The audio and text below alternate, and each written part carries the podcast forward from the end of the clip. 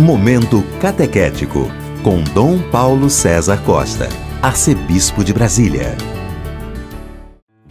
Amados e amadas de Deus, estamos celebrando este sábado da terceira semana do Tempo Comum.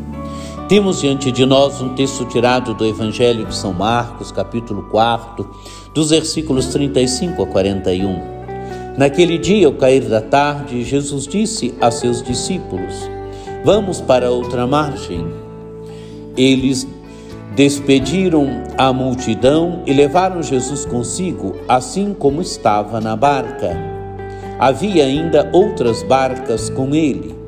Começou a soprar uma ventania muito forte e as ondas se lançavam dentro, do, dentro da barca, de modo que a barca já começava a se encher. Jesus estava na parte de trás, dormindo sobre um travesseiro.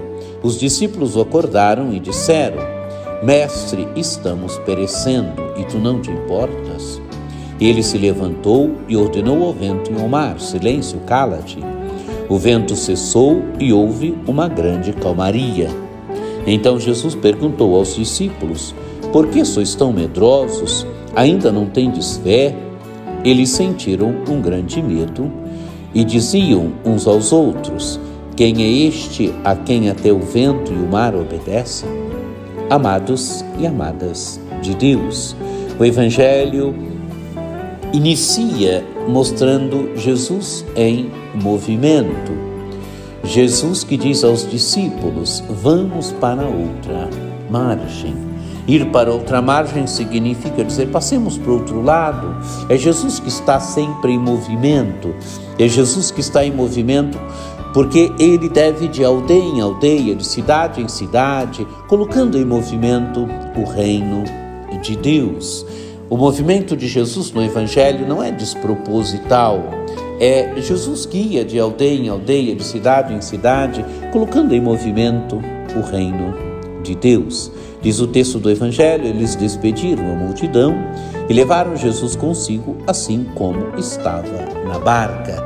Então vão agora para outra margem, para o outro lado. Diz o texto do Evangelho: havia ainda outras barcas com ele.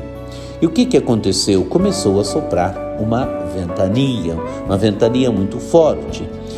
E as ondas se lançavam dentro da barca, de modo que a barca já começava a encher. Amados e amadas de Deus, imaginem a tempestade, a tempestade que abate sobre a barca de Jesus com os discípulos, de forma que a água já, já tinha começado a entrar na barca. E como é que está Jesus? Diz o texto do Evangelho: Jesus estava na parte de trás, dormindo sobre um travesseiro. Jesus devia estar cansado, cansado de, de ensinar as multidões, cansado de receber as pessoas. Humanamente, Jesus cansava também, como qualquer ser humano. Então, Jesus está na parte de trás, dormindo sobre um travesseiro. O que fazem os discípulos? Os discípulos o acordaram e disseram: Mestre, estamos perecendo e tu não te importas. E o que fez Jesus então? Ele se levantou e ordenou ao vento e ao mar: Silêncio, cala-te. Amados e amadas de Deus, está no meio dos homens alguém que tem o domínio sobre as forças da natureza. Jesus ordena ao vento e ao mar silêncio, cala-te, e diz o texto do Evangelho: o vento cessou e houve uma grande calmaria. Jesus é aquele que tem o domínio sobre a tempestade. Jesus é aquele que tem o domínio sobre as tempestades da história. Jesus é aquele que tem o domínio sobre as tempestades da nossa vida. Amados e amadas de Deus, é preciso confiar, é preciso ter fé, é preciso confiar em Jesus. É o que Jesus pergunta aos discípulos. Então Jesus perguntou aos discípulos: por que vocês estão medrosos?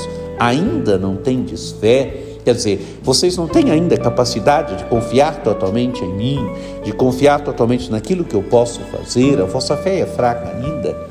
Diz o texto do Evangelho, eles sentiram um grande medo e diziam uns aos outros: Quem é este a quem até o vento e o mar obedecem?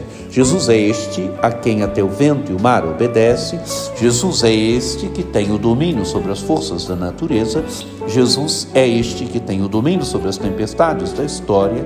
Jesus é este que tem o domínio sobre as tempestades da nossa vida.